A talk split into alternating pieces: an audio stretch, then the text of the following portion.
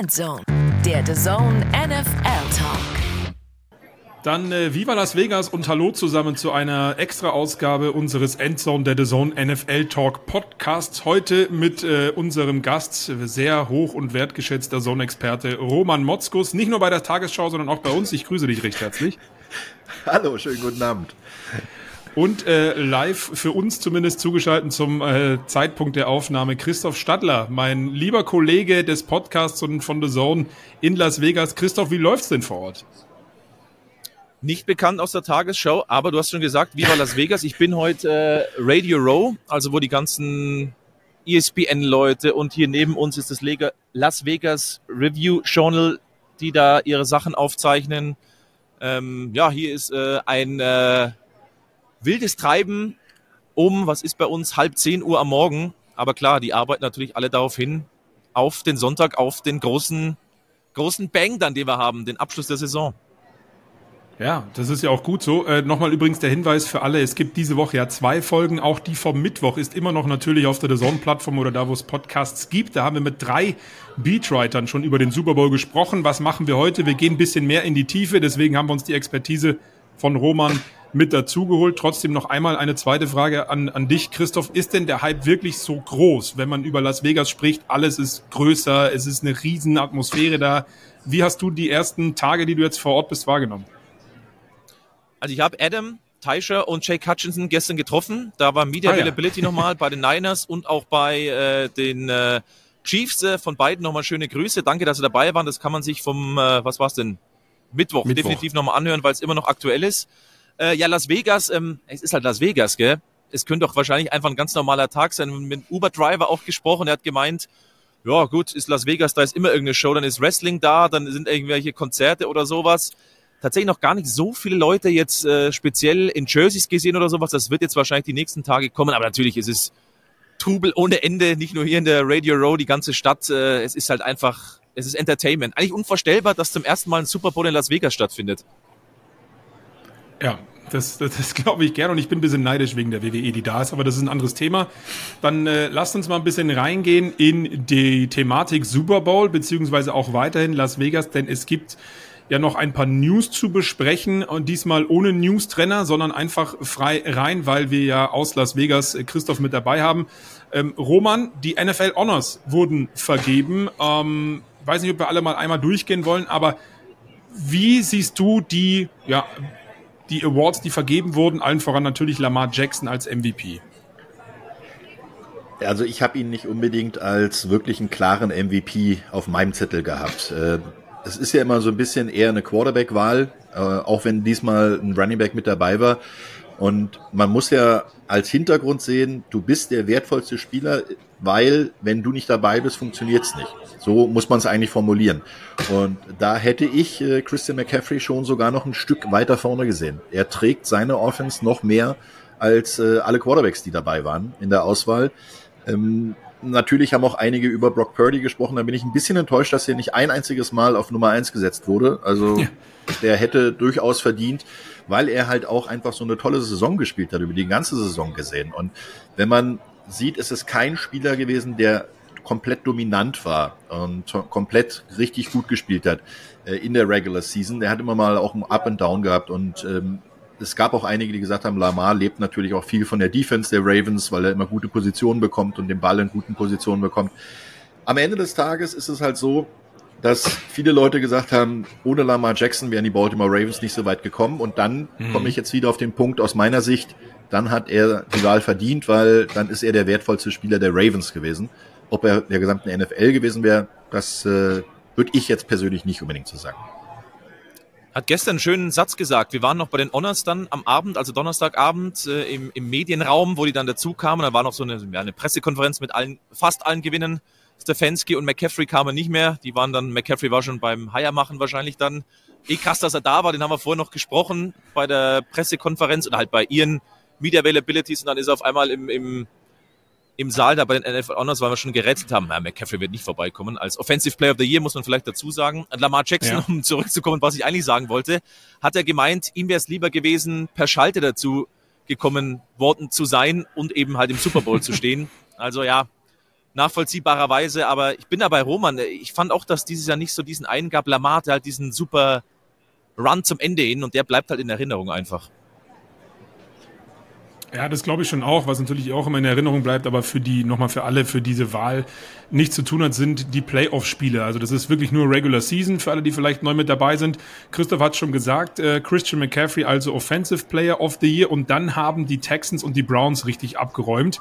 Ähm, Defensive Player of the Year wurde Miles Garrett vor ähm, TJ Watt unter anderem und äh, Coach of the Year wurde Kevin Stefanski von den Browns und äh, Assistant Coach of the Year wurde der Defensive Coordinator Jim Schwartz und die beiden Rookie Awards, Offensive und Defensive, gingen dann an die Texans, CJ Stroud und äh, Will Anderson. Vor allen Dingen die Coaches und die Rookies, Roman, die wurden ja dann doch im Nachgang noch ordentlich diskutiert.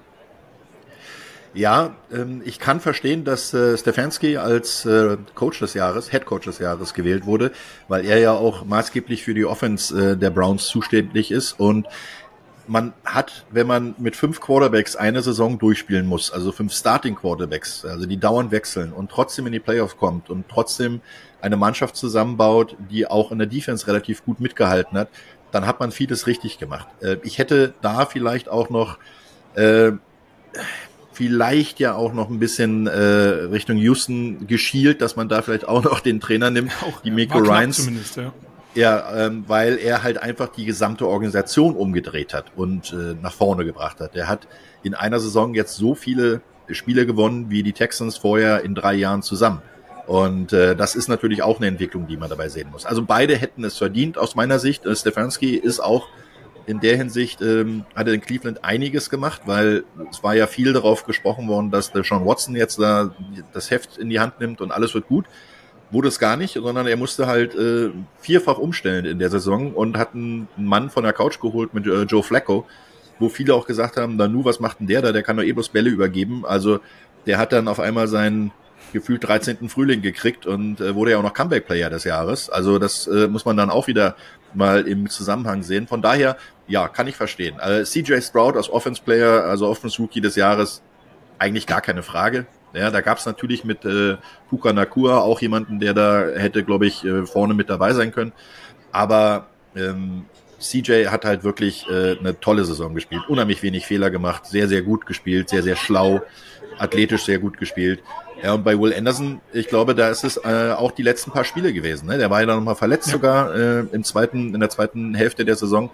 Äh, musste da zwei Spiele aussetzen und dann hat er nochmal richtigen Run zum Ende hingemacht und ich habe so ein, so ein schönes Zitat in der Pressemitteilung der Houston Texans gelesen. Where's a will, there's a way. Ne? Also wo Will Anderson ist, da wird auch ein Weg zum Quarterback äh, aufgemacht. Äh, also der hat das hatten auch, sie im ähm, Hinterköpfchen, dieses Wortspielchen. Das war im Hinterköpfchen. Genau, genau. Das habe ich auch in der Übertragung der, des, des Spiels ähm, gegen die Baltimore Ravens war das, glaube ich, oder irgendein Spiel jedenfalls, äh, wo ich die Texans auch kommentiert habe, äh, auch mal äh, rüber noch im Kopf gehabt. Also das ist äh, schon verdient. Der Junge hat äh, wirklich eine super Saison gespielt und ähm, hat halt die hohen Erwartungen als äh, Top-3-Pick äh, dann auch wirklich erfüllt. Ganz kurz eine ketzische Frage hinterher zur Coach of the Year. War für Stefanski nicht eigentlich das Beste, was passieren konnte, dass Watson raus war? Weil ich glaube, mit Watson hätte er den Award nicht bekommen. Ja, sehr ketzerisch. Nicht alle, ja, nee, es ist, es ist wirklich wahr, weil dann hätten alle gesagt, na ja, kein Wunder, weil er hat ihn ja, ne, und hat ihn jetzt eine ganze Vorbereitung gehabt und hat jetzt auch mal eine ganze Saison spielen können. Äh, ich wage sogar zu bezweifeln, dass die, die Browns so gut gewesen wären. Weil mhm. äh, Watson hätte, glaube ich, nicht diese Passwerte gebracht, die Joe Flacco gebracht hat zum Ende der Saison mhm. hin. Und er hat es ja vorher auch nicht gezeigt. Und äh, auch die, man hat auch so ein bisschen die Einstellung gesehen, als er da verletzt war und auf, mehr auf der Tribüne saß als oder in der Loge saß und nicht am Spielfeldrand, äh, obwohl er ja stehen konnte. Äh, hätte also seiner Mannschaft schon helfen können. Das hat er erst später gemacht, als dann äh, es Richtung Playoff ging. Von daher gebe ich dir vollkommen recht. Ich finde das gar nicht ketzerisch, sondern ich, ich muss ehrlich sagen, im, für den Honor oder auch für die, für die Entwicklung der Browns war es wirklich relativ gut, dass äh, Watson da nicht so lange so viel spielen konnte.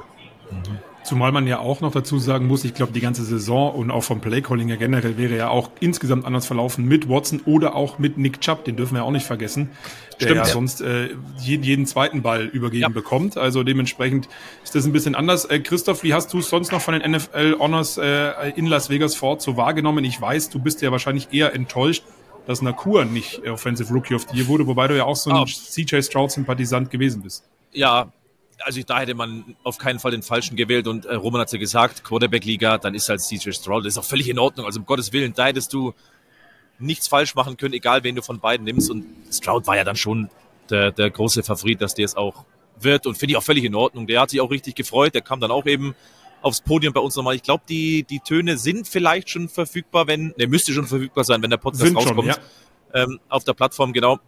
Ähm, der hat sich gefreut, das war verdient und der hat eine geile Saison gespielt. Das wäre auch irgendwie schade gewesen, wenn er ganz ohne Wort rausgeht. Ja. Ähm, wenn ich jetzt noch mal ganz kurz reinschlagen darf, als ehemaliger Wide Receiver, äh, muss ich für Nakua natürlich auch mal eine, eine Lanze brechen, weil du bist ja als Receiver noch abhängiger von deinen Mitspielern als als Quarterback. Weil als Quarterback kannst du natürlich selber Display noch verlängern. Du kannst noch ein bisschen mehr scramblen und, und findest dann vielleicht noch eine Anspielstation oder läufst selber. Als Receiver musst du wirklich darauf warten, dass die Offense Line ihren Job macht, dass der Quarterback dich sieht, dass der Ball dann auch noch dahin kommt und du ihn fangen kannst. Von daher hätte ich auch bei Nakua äh, überhaupt gar keine Bauchschmerzen, wenn er der Offense Rookie of the Year geworden wäre, weil diese Leistung zu bringen mit einem neuen Quarterback, mit einem komplett neuen System, ähm, das musst du erstmal hinkriegen. Und ähm, ich weiß selber, wovon ich rede, als ich neu kam zu den Berlin Adlern und plötzlich einen Quarterback hatte, der mehr als zehn Meter weit werfen konnte, äh, war das dann völlige Umstellung, weil ich bin nach 40 Yards einfach mal ausgetrudelt und der Ball flog an mir vorbei, weil der noch 20 Yards länger war. Also mhm. das mussten die auch erstmal dran gewöhnen. Und äh, da sind andere äh, Voraussetzungen für einen Wide Receiver als für einen Quarterback. Deswegen ähm, ja, sehr, sehr große Anerkennung auch für Puka ja, Nakur. Absolut. Am Ende äh, gilt es auf jeden Fall festzuhalten, das haben wir auch in der letzten Folge schon besprochen, bei diesen Awards äh, trifft's meistens nicht den Falschen. Es wurde viel, viel diskutiert, aber äh, diese NFL auch in dem Niveau, wer da alles nominiert war, die haben es auch wirklich alle äh, zu Recht dorthin geschafft und es war bei der einen oder anderen Wahl ja auch knapp. Die Miko Ryans wurde angesprochen, auch Comeback Player of the Year, Damar Hamlin, der nur nicht diesen Award bekommen hat, weil äh, Joe Flacco mehrere Zweit- und Dritte Plätze bekommen hat. Christoph, du schüttelst mit dem Kopf. Das fand ich sehr verwunderlich, ehrlich gesagt. Also Joe Flacco, das ist eine geile Story oder sowas, aber Dame Hamlin war ja gefühlt, man kann es nicht anders sagen, der war fast tot. Und dass er überhaupt noch einen Snap in der NFL spielen darf, das wundert mich mhm. extrem, weil die Geschichte ja eigentlich für die NFL, um sie weiter zu, zu spinnen, eigentlich perfekt gewesen wäre. Und ich will da Joe Flacco gar nichts wegnehmen. Der kam auch auf der, aufs Podest und hat gemeint, äh, Glückwunsch da quasi auch an die anderen, bevor er dann wirklich gesprochen hat mit dem Mikro in der Hand. Ähm, hat, glaube ich, davor schon mal gesagt, ähm, er sieht sich da nicht selber als Comeback Player of the Year. Ähm, fand ich krass, Richtig, hätte ich nicht gedacht, ja. weil die Story einfach zu, zu crazy ist und zum Glück ist er wieder da. Selbst wenn er nur einen Snap noch gespielt hätte oder noch spielen wird, dass der Typ lebt, ist er das Beste, was passieren konnte für alle. Das ist ja Wahnsinn. Aus NFL-Sicht ist allerdings Joe Flacco auch schon tot gewesen. Ne? Der saß also auch auf der Couch und wäre eigentlich nirgends mehr untergekommen, also rein sportlich gesehen. Deswegen, ja.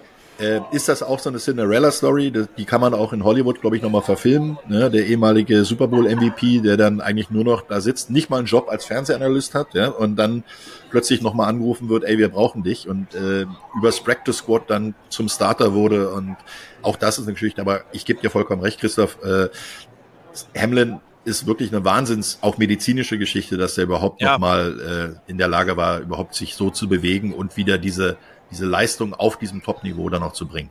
Jetzt bin ich ganz pathetisch. Der hat die größte Auszeichnung bekommen, nämlich dass er weiterleben darf. Von daher ähm, ist es eigentlich völlig ja. egal, was da rauskommt. Dass der Typ unter uns weilt, weiterhin ist eigentlich das Beste, was, was es gibt dazu zu sagen. Ja. Ganz genau. Damit machen wir die NFL Awards dann mal zu an der Stelle. Also nochmal äh, das Glückwunsch an alle, die gewonnen haben, vor allen Dingen die Browns und die Texans.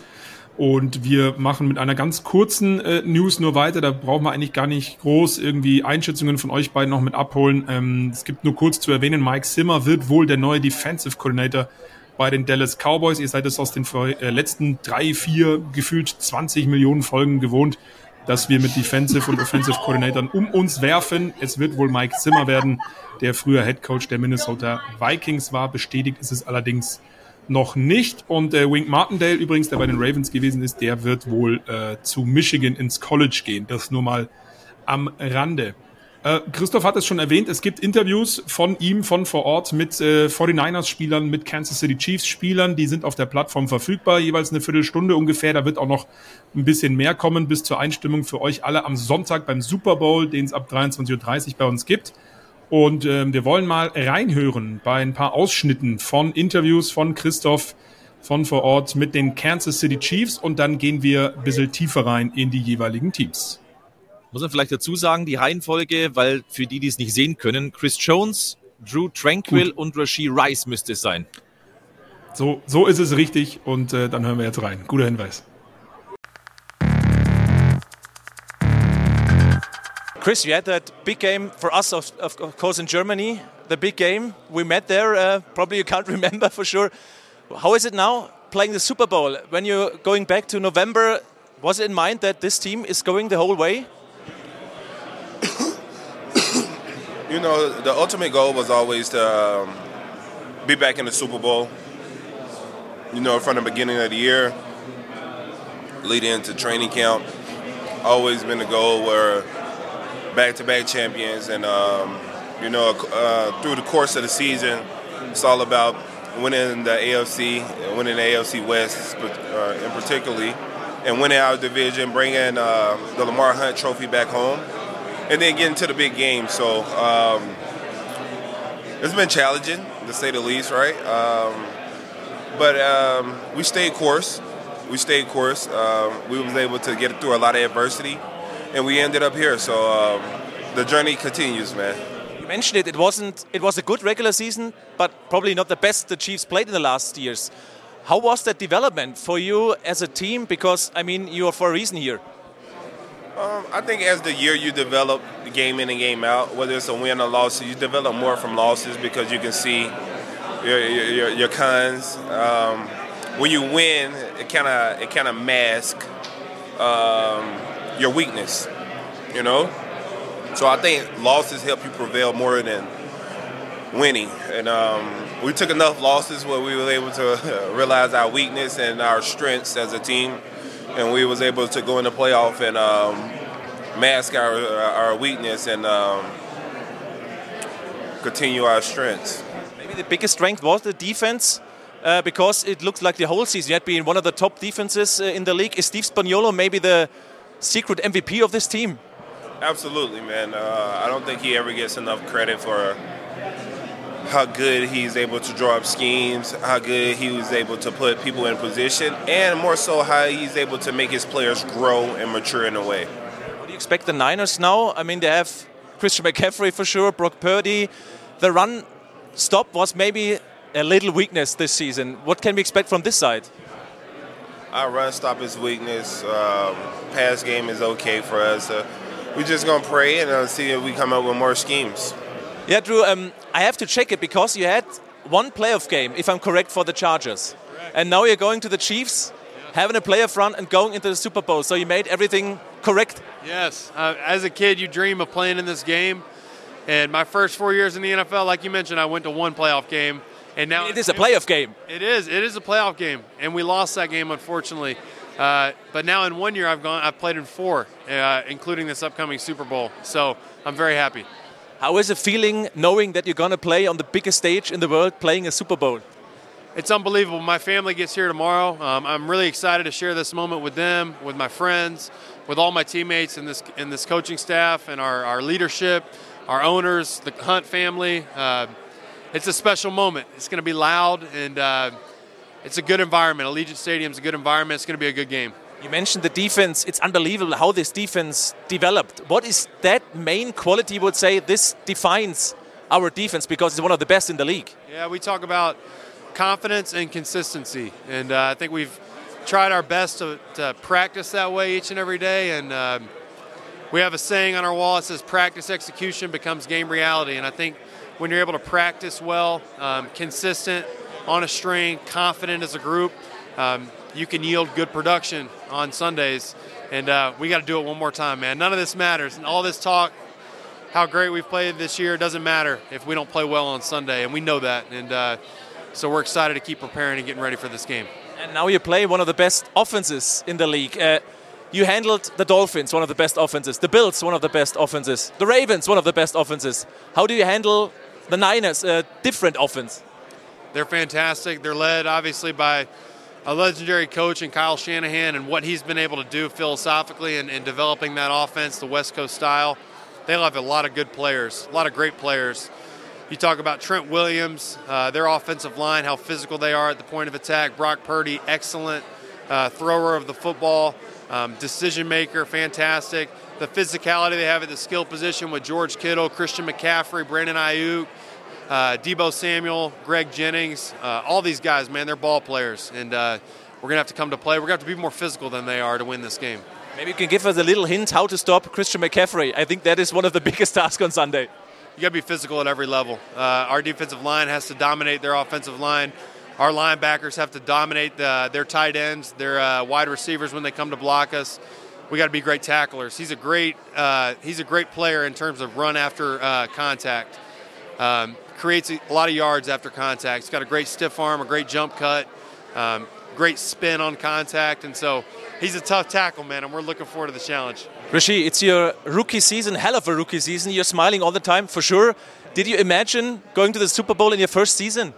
Um, yeah, I mean, I did to be honest. Uh, obviously, we can't tell the future, but you know, we were manifesting it, and um, I feel like you know, I I'm, around the same guys that won the championship last year, and you know, me, me knowing me, um, I kind of, you know, I, I, look at myself as a winner, and I, will do anything it takes to win. So I feel like me being able to, you know, add be, add a piece to this team, it, it just only made us a, a lot better.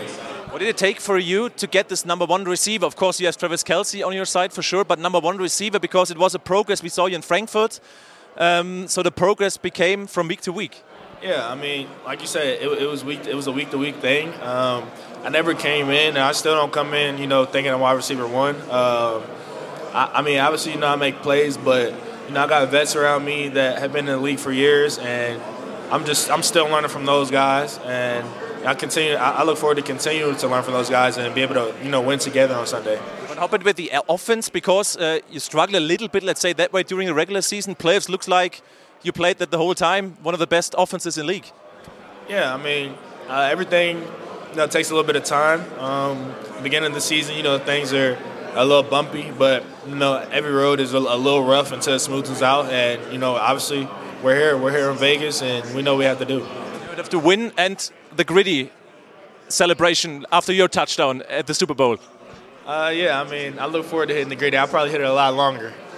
Thanks very much. Also sehr, sehr interessante Aussagen. Nochmal der Hinweis, äh, die längeren Interviews gibt's auf der The Zone-Plattform. Und dann wollen wir so ein bisschen reingehen. Rashid Rice hat's ja auch gesagt. Auch mit ein paar mehr Rookie Spielern, gell? Also es sei ja Pacheco, George Kalafdis, ähm, noch zusätzlich, die jetzt da nicht vorkamen. George Kalafdis, der das The Zone-Mikro erkannt hatte, weil seine Großeltern und die Familie in Griechenland schauen über The Zone, über den Game Pass natürlich. Der hat The Zone ah. erkannt, der George Kaleftis. Also neuer Lieblingsspieler Stark. von der The Zone-Redaktion. Ehemaliger Wasserballer übrigens, ne? Also Stimmt, ja. Ganz interessante Story, ja. ja. Da machen wir dann nochmal eine extra, extra, extra Folge, würde ich sagen, über, über, über George Kalaftis. Ich hoffe, du erwischt ihn nochmal und kannst ihn vielleicht verhaften für ein längeres Gespräch mit uns. Aber sehr guter Hinweis, Christoph. Äh, klar, du führst ja die Interviews, du weißt, wer alles vor deinem Mikro und vor deiner Kamera war. Deswegen alles schön schaut auf der Zone-Plattform vorbei. Äh, da sind wirklich spannende Aussagen dabei und eben auch, um hier in der Podcast-Folge weiterzumachen, von Rasheed Rice, dem Rookie-Wide Receiver der Kansas City Chiefs. Wir wollen jetzt so ein bisschen durchgehen bei den Kansas City Chiefs. Danach machen wir das Gleiche auch mit Interviews von den 49ers. Ähm, und Roman, man muss schon sagen, wir haben die ganze Saison über immer wieder über dieses Wide Receiver-Thema gesprochen bei den Chiefs ähm, dass die Offense Stärken und Schwächen hat. Mahomes ja auch mit einem statistisch sehr schwachen Jahr für ihn, liegt auch an den Drops. Jetzt muss man aber sagen, sind diese Wide Receiver Probleme zum Ende der Regular Season und vor allen Dingen in den Playoffs mehr oder weniger ad acta gelegt worden. Wie siehst du das als ehemaliger Wide Receiver? Ähm, gar nicht so als großes Problem, weil du hast halt, wenn du neue Mann, Männer dazu holst, ähm, dann musst du die erstmal einfügen. Und in so ein NFL-System ist auch ziemlich komplex. Also da als äh, Rookie zum Beispiel wie Rice jetzt dazu zu kommen, dann hattest du zum Anfang ja auch noch äh, andere Leute, dann holst du noch Hartman wieder zurück aus New York, damit äh, du jemanden hast, der das Playbook einigermaßen kann. Und auch selbst wenn Hartman jetzt nicht so eine Riesenrolle in der regulären Offense hat, er ist ja auch noch als Returner äh, oft eingesetzt, dann hast du trotzdem jemanden, der ähm, den Locker Room beziehungsweise den, den Meeting Room dann auch ein bisschen aufmischen kann, mhm. weil er halt einfach ein paar Sachen besser kennt als die Leute, die dazugekommen sind. Und MVS, also Marquez Wallace äh, Scantling, ist ja auch erst im zweiten Jahr in Kansas City. Also das heißt ja nicht, dass er äh, das jetzt Tag und Nacht mit, mit Patrick Mahomes alles schon durchgemacht hat. Und du hast halt gerade äh, in der Situation in einem äh, System auch, wo du einen Offense-Coordinator hast, der auch im zweiten Jahr ist, der sich weiterentwickeln will, der, der neue Spielzüge reinbringen will, dann noch mit einer sehr großen Persönlichkeit, mit Patrick Mahomes, Leute, die eigene Spielzüge kreieren, das ist nicht einfach. Und dann ist es so, dass aber im Dezember, Januar die Kansas City Chiefs unheimlich gut fokussiert sind und dann lieber ein Stück abspecken, ihren, ihren Playbook und die Spielzüge, die sie gut können, oder die halt gut funktionieren, dann weiter umzusetzen. Und dadurch hast du dann auch wieder den Erfolg. Also du probierst auch während der Saison ein bisschen was aus, was du auch im Trainingslager vielleicht schon mal probiert hast. Und dann kommst du halt mit den besten Spielzügen. Und die besten Spielzüge sind halt die, die, die schwer zu stoppen sind. Das sind Crossrouten, wenn Kelsey äh, äh, über die Mitte eigentlich den Freiraum macht, also cleart und dann runter dann Rice praktisch äh, kommt und äh, eine Crossroute läuft in einer 1 zu 1 Situation, dann hat er halt mal zwei Meter Vorsprung und kriegt den Ball und läuft in die Endzone. Deswegen hat es jetzt in den Playoffs auch so gut funktioniert. Das sind alles Sachen, die aufeinander aufbauen. Und wenn es ganz hart auf hart kommt, wirft Mahomes halt auf Kelsey. Und elf Bälle in seine Richtung, alle elf gefangen im Championship Game. Mehr brauchst du dazu eigentlich nicht sagen. Ich glaube halt, dass das äh, Laufspiel einfach jetzt auch besser geworden ist und gerade eben ihnen auch ein bisschen Druck runternimmt, dass es nur Mahomes, Mahomes, Mahomes regeln muss. Also in vier der letzten fünf Spiele hatten sie mindestens 100 Rushing Yards. Pacheco ist eh in, ich meine, die alte Dampfwalze ist in, in super Form. In den letzten sieben Spielen hatte er jetzt sieben Rushing Touchdowns. Ähm, ich glaube, das passt so zusammen, dass das Laufspiel einfach besser ist und dass sie die Bälle besser fangen. Und es ist halt ein Playoff-Football bei, bei den Chiefs. Das können sie einfach. Ja, Laufspiel hilft natürlich auch immer dem Passspiel. Also das ist ganz klar. Einerseits du kontrollierst den Ball, du kontrollierst den Gegner. Du machst auch dadurch, dass du ein gutes Laufspiel hast, was, was der Gegner respektieren muss, kommt er nach vorne und macht dann quasi schon hin in der zweiten Reihe, also bei den Linebackern, kreiert er schon Räume. Zwischen Linebacker und Safety sind die Lücken dann immer größer. Und äh, auch die Cornerbacks, die müssen ja dann den Lauf trotzdem respektieren, weil wenn Pacheco mal äh, auf Tackle läuft, der hat die Geschwindigkeit dann halt auch im Cornerback davon zu laufen. Deswegen musst du diese Sachen respektieren. Und äh, du sagst es, Christoph, umso mehr das Laufspiel funktioniert, umso einfacher wird dein Passspiel, weil du dann nicht, nicht mehr komplett kont äh, kontrollierbar bist und ausrechenbar bist und die Leute können sich nicht einfach fallen lassen und äh, dann äh, mit sieben Mann in die Coverage gehen. Die müssen halt die Box füllen und wenn die Box gefüllt ist, dann ist es halt auch leichter Bälle zu werfen. Total. Äh, Isaiah Pacheco brauchst du sowieso, finde ich auch, der, glaube ich, jetzt auch sieben oder sechs Spiele in Folge immer einen Touchdown erzielt hat. Also das nimmt ja auch ein bisschen die Last von diesem medialen Thema, dass die Passing Offense nicht so gut funktioniert. Aber natürlich haben wir auch, um ähm, da bei den Stärken zu bleiben. Und das werden wir übrigens im Laufe dieser Podcast-Folge ganz am Ende dann auch machen, wenn wir beide Teams durchgegangen sind, so ein bisschen die Key Matchups dann wirklich anzugucken. Und ähm, Roman, viele sprechen immer davon, äh, Stub Number 87. Das haben wir Tyreek Hill damals gehört in, in, in Frankfurt. Äh, das haben wir von den Baltimore Ravens vor dem Spiel gehört gegen die Chiefs. Nun ist es so, sie sind nicht von ungefähr das, das, das beste und erfolgreichste Playoff-Duo, weil sie da ja auch schon so viel zusammen gespielt haben, Mahomes und Kelsey. Aber was ist es, was tatsächlich schwer ist, Travis Kelsey zu stoppen, wenn wir mal wirklich die Stärke von Mahomes auf Travis Kelsey ansprechen? Du hast die Routenläufe schon ein bisschen äh, angedeutet, aber da muss es ja noch mehr geben, denn ich finde, auch wenn er, Kelsey und auch Rasheed Rice ganz klar äh, vor den anderen Receivern, die dann noch so kommen, statistisch, was die Receiving Yards und so anbelangt, ganz klar die Nase vorn haben. Was ist es, was Travis Kelsey dieser Offense und speziell äh, Patrick Mahomes gibt? Ähm, die schwere, also das wirklich das schwere äh, Kelsey zu covern. Äh, du, das ist nicht einfach, Travis Kelsey in der Manndeckung zu nehmen weil du ihn halt, äh, weil er zu groß ist, er ist 1,96 Meter groß, äh, wiegt glaube ich 113 Kilo. Und ähm, der ist halt körperlich den Safeties und Cornerbacks überlegen. Und geschwindigkeitstechnisch ist er aber den Linebackern überlegen. Und das ist genau die die der Prototyp eines eines Titans, ähnlich wie George Kittle, der ziemlich ähnlich ist, der sogar noch besser blocken kann, aber da kommen wir nachher dazu. Ähm, Travis Kelsey ist halt je nachdem, ob du ihn in Mann Deckung nimmst, dann musst du ihn fast mit zwei Mann nehmen.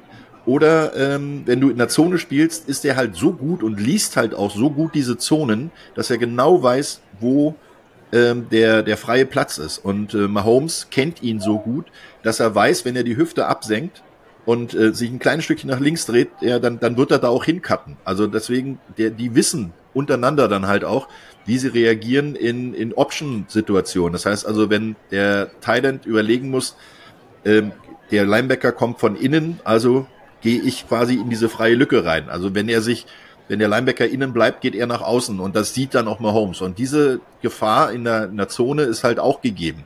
Ähm, ich hatte es ähm, in der Woche mal bei Mark Socher gehört, der ein bisschen aus seiner Erfahrung ähm, erzählt hat, wie sie 2019 gegen ihn gespielt haben. Sie haben dann probiert, mit zwei Mann zwar ihn, ihn zu spielen, allerdings nicht als äh, Double Coverage, sondern praktisch einer spielt innen und einer spielt außen. Dass er dann nur noch die, die kleine Lücke in der Mitte hat, und sich nur da umdrehen kann, also nicht nach innen oder außen weggehen kann. Und dann kannst du ihn halt probieren zu tackeln und dem, dass er den Ball fallen lässt. Das ist wahrscheinlich das, also das beste Mittel, um gegen Kelsey zu spielen. Aber dann hat er auch noch gute Hände und fängt den Ball, also und hält ihn fest. Also du weißt selber nicht, wählst du Pest oder Cholera gegen Kelsey? Du musst eins wählen und dann ja kannst du hoffen, dass Mahomes vielleicht nicht so einen klaren Release hat, eine einfache äh, Passlane hat, sondern dass er ein bisschen unter Druck und ein bisschen außerhalb des Rhythmus ist, dass er den Ball dann nicht genau zwischen acht und sieben bringt, sondern halt vielleicht ein bisschen außerhalb vom Frame und äh, dann die Chance da ist, den Ball vielleicht wegzuschlagen. Also das ist sau, sau schwer, gegen die beiden zu verteidigen. Ja, und vor allen Dingen, äh, wenn wir auch über Mahomes dann immer sprechen, den, der, der kommt ja tatsächlich mittlerweile auch kurz. Wir sprechen immer über diese Stärken, auch im Passspiel etc. Aber bei Mahomes erwarten wir es einfach. Ne? Also, dass er, weil er die Messlatte ja natürlich selber hochgelegt hat. Ähm, ich bin sehr gespannt, was wir alles von ihm auch an Plays sehen werden. Stichwort Magic Mahomes und ob es überhaupt vonnöten ist. Da werden wir später nochmal drüber sprechen. Auch natürlich ähm, der äh, 49ers Defense äh, dementsprechend, was die da ihm entgegenwerfen können. Äh, Roman, du, du schnaufst, du willst noch was sagen zur Offense? Ja, ein kleines, weil äh, du hast noch einen äh, Punkt, dass Mahomes halt auch aus äh, wirklich schlechten Situationen, dritten und zwölf, dritten ja. und 15, auch noch selber laufen kann. Und bei diesem selber laufen, dieses Improvisieren, was er machen kann, da ist er wirklich der Beste, den es gibt in der Liga. Das heißt, er, er täuscht anzuwerfen, äh, läuft dann selber oder du erwartest, er läuft selber, willst ihn tackeln und dann wirft er noch über dich rüber. Das sind genau die gefährlichen und schweren Sachen, die man äh, dann auch noch verteidigen muss. Also das heißt, du hast schon ein Pacheco, du hast schon äh, einen, einen Rice, du hast auch einen, einen Kelsey, die du abdecken musst und dann musst du noch den, den laufenden Quarterback, der gar nicht so gerne selber läuft, aber der sehr, sehr effektiv äh, läuft, gerade bei dritten und lang. Da musst du echt aufpassen, weil du denkst dann schon, nach den haben wir und dann läuft er raus und läuft zwölf Yards über die linke Seite das ist halt, äh, ja, da kannst du verzweifeln als Verteidiger. Das hätte ich auch noch bei Mahomes angesprochen. Ich habe mal nachgeschaut, 27 ja. Rushing First Downs in der Regular Season ist ein neues Career High und das war auch so der Eindruck, wenn es drauf ankam, war nochmal da und hat es eben auch mit den Beinen lösen können, sich ein neues äh, First Down zu holen, also neue Versuche zu holen. Aber das fand ich dieses Jahr schon sehr auffällig, dass ich, ich fand es ehrlich gesagt noch besser, als das schon in der Vergangenheit der Fall war bei Mahomes. Weil er es vielleicht auch mehr gebraucht hat. Ja, definitiv, weil seine Receiver gerade zu Beginn erstmal gebraucht haben, um sich an ihn anzupassen. Übrigens auch 458 Rushing Yards nur in den Playoffs. Patrick Mahomes. Äh, Pacheco ist mit sieben dahinter, der wird ihn wahrscheinlich überholen. Äh, aber das auch nur mal am Rande. Kommen wir mal äh, zur Kansas City Chiefs Defense. Christoph hat ja auch mit Chris Jones gesprochen. Und Christoph, du hast ihn ja auch gefragt, ob er überhaupt damit gerechnet hat, dass man ja da jetzt steht, wo man jetzt steht im Super Bowl. Die Aussage ist natürlich klar. Natürlich rechnen wir damit, wir wollen in den Super Bowl. Uns allen muss ich sagen, war es aber nicht klar. Eben dementsprechend, ob dieser äh, Offense, die allerdings nach dem Gespräch jetzt wenig äh, Probleme noch hat. Ne? Wenn wir mal jetzt darauf gucken, wie gesagt, die Playoffs Chiefs sind wieder da. Aber äh, du hast Chris Jones ja auch gefragt, ähm, ist Steve Spaniolo der heimliche MVP des Teams? Und was ich jetzt so vernommen habe in den Interviews, nochmal der Hinweis, auch auf der Plattform zu sehen, ist, ähm, ja, dass er das genau so sieht. Ne? Ohne Steve Spaniolo wären die Kansas City Chiefs wahrscheinlich gar nicht im Super Bowl, oder? Mich ärgert es eigentlich im Nachhinein so ein kleines bisschen, dass ich den, also wir hatten ja auch diese Wahl innerdeutschlandmäßig, sage ich mal, für Assistant Coach of the Year, dass ich Steve Spaniolo mhm.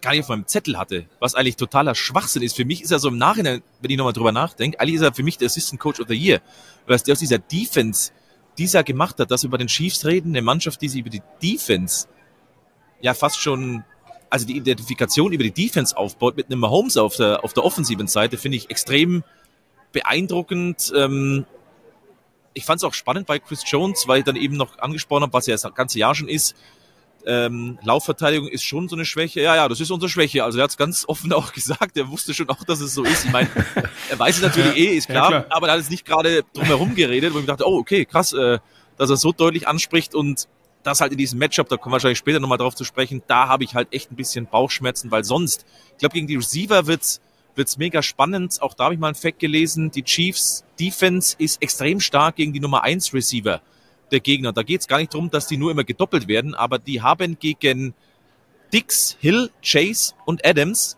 zwölf Receptions zugelassen für 128 Yards. Gegen Stephon Dix, Tyreek Hill, Jamar Chase und äh, Devonta Adams. 128 äh, Receiving Yards. Das hat normalerweise einer in einem Spiel. Das finde ich schon beeindruckend. Und auf der anderen Seite, Nummer 1 Receiver ist halt Ayuk und der hat auch ein super Jahr. Das, das ist äh, vor allen Dingen aber auch eine Variante, dass es relativ einfach ist, wenn du einen klaren Nummer 1 Receiver hast. Den kannst du das relativ stimmt. schnell auch abdecken. Ja, weil du dann äh, eine Tief-Hoch-Verteidigung spielst. Das heißt, du hast einen, der unten bleibt, also den, äh, unterhalb des Receivers, ein Safety, der da drüber spielt und im größten Notfall ziehst du sogar noch einen Linebacker raus und äh, nimmst ihn die Inroute damit weg. Dann hast du äh, einen, den, den Nummer 1 Receiver komplett abgedeckt. Und die Quarterbacks sehen das natürlich, die kriegen das auch mit und werfen da gar nicht so viel hin. Und äh, wenn sie hinwerfen, sind es riskante Pässe. Und ähm, da hast du natürlich mit einer Mannschaft, die mehr verteilt die Bälle, ähm, größere Probleme, weil wenn du so eine große Aufmerksamkeit auf den Nummer 1 Receiver bringst, dann hast du auf einmal äh, die Nummer 2, den Tight End und den Running Back vielleicht und den Fullback, der dann auch aus dem Backfield kommt, äh, nicht so auf der Uhr. Und das könnte gerade auch beim Passspiel interessant werden. Ähm, die, die Defense der Chiefs ist relativ an, ja, anfällig im Bereich Lauf, vor allen Dingen im, bei den Off-Tackle-Läufen. Das heißt also, alles, was nicht direkt durch die Mitte geht. Und wenn vor allen Dingen zwei Running Backs gleichzeitig auf dem Feld sind, also ein Fullback und ein Halfback oder zwei Halfbacks, dann sind sie echt schlagbar, weil sie dann nicht genau wissen, wie die Zuordnung funktioniert. Und äh, der Fullback als zusätzlicher Blocker aus dem Backfield raus beim Laufspiel und gerade da hast du ja einen Juszek, der gefühlt jedes Jahr im Pro Bowl ist, der also weiß, was er da tut, dann hast du da echte Probleme bei den Chiefs, weil die Linebacker nicht so schnell auf diese Situation reagieren können und der Safety Justin Reed ist zwar ein sehr, sehr guter Tackler, aber der kommt dann halt erst nach acht Yards. Und äh, wenn du einen Early Down Success hast bei den 49ers, und da sind sie sehr, sehr stark, wenn die sechs, sieben Yards machen auf dem ersten Versuch, dann wird es extrem schwer, den zweiten und dritten Versuch zu stoppen. Ja, wenn wir das mal auch nochmal äh, weiterspielen, was ich ja auch vor ein paar Folgen schon mal gesagt habe, gerade bei den Chiefs in der Secondary, du hast es angesprochen, rund um Justin Reed, das sind frische junge Leute dabei. Wir haben auch immer wieder äh, Trent McDuffie gelobt, auch Tranquil, ähm, den wir auch schon gehört haben gerade. Äh, das, das ist wirklich äh, hohes Level. Ich muss aber sagen, weil wir es weil wir es immer ansprechen und weil die Jungs es auch gefragt werden, wie Christoph gerade erzählt hat, ähm, auch zum Ende der Regular Season und in den Playoffs muss man auch sagen, sowohl die Dolphins als auch die Ravens als auch die Bills haben sie jetzt in dem Segment nicht so krass gefordert. Vielleicht auch hatten nicht ihren besten Tag, vielleicht kann man es so sagen. Aber gegen den Lauf, finde ich, haben sie da auch einen richtig guten Job gemacht. Ich erinnere mich auch gegen äh, die Baltimore Ravens an einen Play, wo die Safeties mehrfach auch blitzen. Äh, in der zweiten Hälfte, glaube ich, muss das gewesen sein und den Lauf auch an der Line of Scrimmage stoppen. Also ich finde, das ist auch ein, eine Sache, die sie äh, weiterentwickelt haben. Stichwort äh, arbeite an deinen Schwächen. Und es könnte natürlich auch gegen die 49ers genauso weitergehen, auch wenn man die nicht komplett limitieren kann im Lauf. Das ist uns, glaube ich, mit Christian McCaffrey auch allen klar. Aber da muss ich sagen, ist es etwas, wo die Chiefs ähm, jetzt in den Playoffs gerade einen sehr, sehr guten Job machen, weswegen ich insgesamt dieses Duell ja auch als sehr ausgewogen empfinde. Ja, ich habe das Gefühl, dass ähm, die Offense-Koordinatoren nicht geduldig genug waren, äh, der Gegner. Also du hast die große Stärke der Baltimore Ravens, das Laufspiel. Du hast äh, die Variabilität im Laufspiel der Miami Dolphins. Und trotzdem haben sie das nicht zu Ende durchgespielt. Sie sind dann sehr früh äh, in den Modus gegangen, wir müssen jetzt was anderes probieren, weil Laufen nicht funktioniert. Und wenn du aber immer wieder laufen kannst und äh, beim ersten Lauf halt nur ein oder zwei Yard machst und dann schon anfängst zu passen, dann ist das schon, naja, nicht Panikmodus, aber du, du gerätst ein bisschen aus deinem eigentlichen Gameplan und aus deinem eigentlichen Naturell. Und da glaube ich, dass die, die Niners einfach kontinuierlicher laufen und geduldiger laufen. Und äh, gerade wenn es halt nicht so optimal funktioniert, dann laufen sie über links. Mit Trent Williams, da ist ja eine Säule. Also da, da kannst du wahrscheinlich äh, schneller da oben drüber laufen als draußen rum. Und äh, da sind Situationen, die, die halt ein Gegenspieler da vor echte Aufgaben stellt. Und wenn sie halt nicht, nicht gut läuft über die rechte Seite, dann laufen sie halt über links und dann werden sie weiterlaufen. Und dann hast du ja noch die Variante, dass du die Receiver laufen lassen kannst. Gerade mit Samuel hast du ja jemanden, der der erfolgreichste Wide Receiver in Sachen Laufspiel ist. Also das wird eine sehr, sehr große Aufgabe werden. Und da heißt es einfach, geduldig spielen als Offense Coordinator und äh, diszipliniert spielen in deinen Linien und vor allen Dingen mit den Safeties nachrücken ähm, nach vorne, um, wie du gerade sagst, wie gegen die Ravens früh das Laufspiel zu stoppen. Das ist die Aufgabe der Chiefs. Es passt eigentlich nachher, und ich wollte es eigentlich nachher bringen, passt aber jetzt wunderbar, Roman. Deswegen mal die Frage an dich mit, mit Purdy dann. Den Namen haben wir jetzt noch gar nicht fallen lassen, Gut, natürlich, ja. weil wir jetzt über die Defensive natürlich sprechen, aber es passt gerade wunderbar. Glaubst du, dass die Chiefs ihn relativ häufig blitzen werden? Also in der Saison wurde nur Hurts bei den Dropbacks prozentual mehr geblitzt. Das haben jetzt viele probiert gegen Brock Purdy. Man muss sagen, er ist da aber gut gegen den Blitz. Die Chiefs mögen es auch ganz gerne mal, ein bisschen mehr Personal an die Linie hinzustellen, sind da auch ganz gut. Und da bin ich mir echt, da komme ich wieder zurück zu, zu dem Ayuk-Thema, weil es eben, nimm Ayuk aus dem Spiel raus. Okay, so, well, alles gut, aber es gibt halt Debo Samuel, es gibt McCaffrey, selbst Newschick, den du angesprochen hast. Es gibt so viele Optionen. Was, was glaubst du, was die Chiefs da machen werden, was da am volksversprechenden sein wird? Also, wenn sie sehr risikoreich sind, dann werden sie ihn blitzen. Aber, und da hast du vollkommen recht, er ist einer der besten Quarterbacks gegen den Blitz, weil er auch so viel geblitzt wurde und weil er so schnell Sachen erkennt.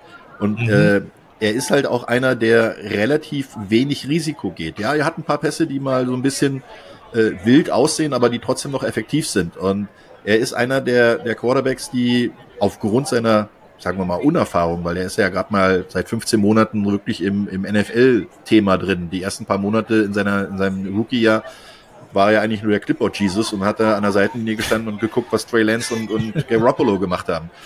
Was aber ein, ein wichtiger Sehr Faktor ist, ähm, ja, äh, es gab also ähm, die Aussage von Kyle Shanahan im, vor dem Trainingslager 2022 zu seinem Eigner, zu seinem General Manager und auch zu seinem, zu seinem Owner äh, hat Kyle Shanahan gesagt, der beste Quarterback, den wir im Kader haben, ist unser dritter Quarterback.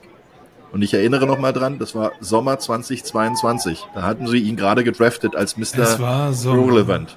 Ja, genau, da haben sie ihn schon, da hat Kyle Shanahan schon was in ihm gesehen. Und der kann halt dieses System Shanahan ganz, ganz toll aufnehmen. Gerade über den Lauf, über Play-Action und äh, schnelle, gute Entscheidungen treffen. Und das wird schwer, das wird echt schwer werden. Lässt du ihm zu viel Zeit, laufen sich die Receiver irgendwann frei und du kannst den Ball loswerden. Blitzt du ihn zu sehr, dann spielt er halt die Hot-Route, also da, wo der Blitz herkommt, spielst du dann einfach mal hin, weil da ist ja dann die Lücke aufgegangen. Mhm. Bis da jemand reingelaufen ist, hast du schon einen Receiver in der Position. Also das wird schwer werden und äh, ich bin gespannt. Zum Anfang werden sie ihn wahrscheinlich viel blitzen und, und unter Druck setzen, einfach um vielleicht ein bisschen Nervosität zu generieren. Und äh, wenn es aber keinen Erfolg bringt, sollten sie ganz schnell davon zurückgehen. Das ist äh, vielleicht dann jetzt auch noch eine Frage, ja, wo wir dann am Ende kommen, was, was die Matchups betrifft. Aber Takeaways sind die, ist die große Schwäche der Kansas City Chiefs Defense, wobei sie das gegen die Ravens dann ja auch mit einem Strip-Sack zumindest auch mal gezeigt haben, dass da was äh, gehen kann. Also vielleicht, äh, Roman Nick einmal ganz kurz, äh, falls es in deinen äh, Matchups vorkommt. Ansonsten mache ich mit dem nächsten Thema weiter. Ja, okay, dann heben wir ja. uns das für später auf. Aber das ist, das ist eine ganz klare, äh, eine ganz klare Schwäche äh, der Chiefs. Dann lasst uns doch mal rübergehen zu den San Francisco 49ers. Und äh, auch da hat Christoph Stadler natürlich mit dem ein oder anderen ähm, Niners-Spieler gesprochen. Und äh, ihr hört jetzt Christian McCaffrey, ähm, dann Jadarius Ward, Trent Williams, Brad Nayuk und den Kicker, sehr spannend, Jake Moody. Äh, die längeren Interviews auch mit noch mehr Spielern gibt's dann, wie gesagt, auf der Plattform. Aber jetzt hören wir erstmal bei den 49ers rein aus Las Vegas. Christian, uh, greetings from the many German Niners fans. Um, they wanted to know how much Run CMC can we expect on Sunday? we'll see, man. I mean, you, you, never know how any game really plays out. You just got to be prepared to um, be prepared to execute on every play. I mean, for sure, you want to win that game, of course. Uh, what would it mean in the family of McCaffrey's by getting the first ring with your father having three rings? You could have, could have been yeah, with more self trust uh, with family feuds. Yeah, it would mean a lot, man. It, would, it, definitely would mean a lot. Obviously, just growing up watching my dad win Super Bowls and um, knowing how much work that he put in to, to accomplish all those with his teammates and to have an opportunity to do it this week with this team is special. Javarius, um, the big game is coming up. Um, how is the feeling so far? I think you didn't saw a lot of Las Vegas so far. You had been outside of Las Vegas. How is the preparation? Uh, practice has been good. You know, we feeling pretty confident. We feel ready. Um, you know, we rest, rested and relaxing, and um, we ready to go out there this Sunday, man. We can't wait. It's been a long time, two weeks almost, so we definitely gonna be prepared come Sunday. The two games you had so far, let's say, had been a little bit rusty, or what was the what was the problem? Because on the other side, you won both games, so everything's fine finally. Yeah, um, the first two the first two games in the playoffs, we kind of came out and allowed the opposite team to like smack us in the mouth. You know what I'm saying? We let the opposing team set the tone, and um, we had to kind of regather in the second half of both games. This game, we want to come out fast, start fast. Like that's the main goal. Um, this week, we want to start fast so we don't get it get down against a guy like Patrick Mahomes and that offense because we know what they can do. So I mean, that wouldn't be a good idea if we come out slow and let them build a lead on us. So you know, we just want to come out and start fast this week and dominate from the start. Could it be, let's say, a little bit different for you from the defensive backside um, with Mahomes playing that more intermediate game, uh, this efficient intermediate game? Is it something different for you from coming from the defensive backside?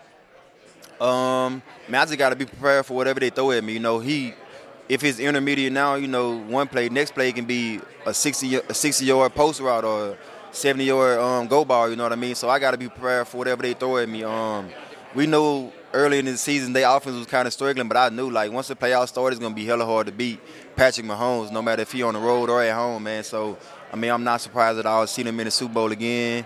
I know what they're capable of. We all know what they're capable of and what they can do. So we got to come out and, as DBs, we gonna have our hands full. We got to work hard because we know, like I said earlier, once he starts scrambling around, those guys start running around, running different routes. We gonna probably get you know a little tired, a little fatigued, but we got to fight through it. Uh, let's talk um, about you. I hope it's okay to call you the, the silverback of the team. You're younger than me, so I think it's it's it's a compliment. How do you? Or what is your impression of the team before Sunday?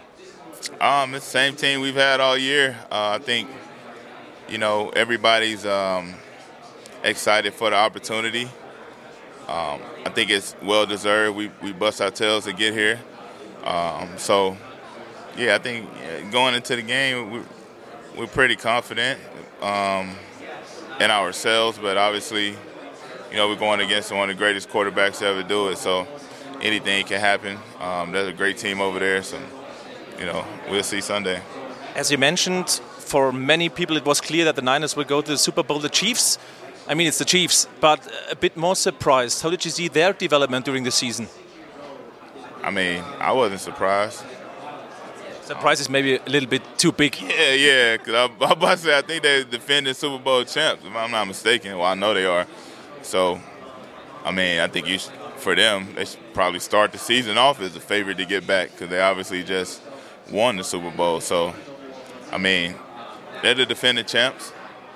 They had, uh, I mean, a hard road to get back here, so they can't it can't attribute it to luck or easy opponent. I mean, easy opponent. So, you know, um, I I expected this, honestly.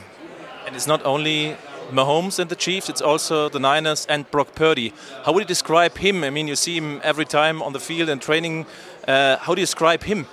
Um, the great quarterback, great leader, great teammate, uh, very poised, uh, very confident as well.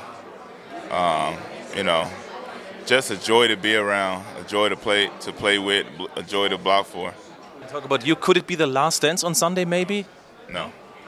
Yeah, Brendan, um, 2019, the Chiefs now again. You hadn't been part of this team in 2019, but can you remember where you watched that Super Bowl 2019? I was actually I was in Reno um, at my friend's house. I just declared for the draft, so I just left uh, Arizona. When we talk about this matchup, for you having a great season, um, what can you expect from your side? What they're doing well, the Chiefs this year, is playing very well against the number one receiver of the of the other teams. I guess you are aware of that. What can we expect from your side? You can expect a group of receivers to come out playing with their hair on fire, excited, a bunch of energy, ready to play football. When we come back to you, scoring a touchdown on Sunday, do you have a special celebration already in mind, or is it when it happens, it happens? Uh, I look at some. It just depends. I don't have one right now, uh, but you know, people send me stuff throughout the week, and yeah, and I see videos on TikTok or social media throughout the week, get some ideas. But right now, I feel like uh, I don't know who. I don't know what. I don't know. What do you do after a miss like the Lions game, for example? Are you closed, uh, eyes closed, done, or uh, are you a more thinking person? Uh, well, that's that's something that I've had to learn this year, and um, you know, for me, it's I kind of take myself to uh, like a kind of an angrier place where I'm just mad, and you know, I stop really caring about you know what other people are saying, what other people are thinking, just kind of get myself in my like zone, and from there, then I get back to like the calm and cool, collected. Because I feel like if you just miss a kick and then you stay like kind of in like a worried state, then you know you might let that affect your next kick.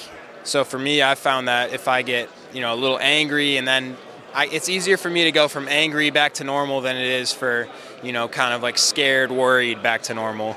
So that's that's what I've learned this year, and uh, you know, like in the Lions game, for example, missed one early in the game, but then was able to bounce back and lock back in for the rest of the game. And you know, I, I think it's working. Uh, you know, that's another thing I've learned in the rookie year, which I'm glad I learned. But uh, obviously, I would not like to miss any more kicks. But you know, like I said earlier, it's that's not going to happen. It misses happen, so for sure. Um, just mentioned uh, Justin Tucker. There had been the altercation between between him and Kelsey Mahomes. Did you have to change your pregame routine now for the Super Bowl, or are you the, the guy who, who takes the field? Uh, I've never had any issues this season as far as you know altercations. Could happen. It, it could happen, but uh, I will try to avoid it if possible. But you know, you never know. Something might happen, but uh, like I said, you know, I've never had any issues with it my entire career. So hopefully there won't be any this weekend. All the best for the game, Jake. Thanks very much. Have a good game. Thank you.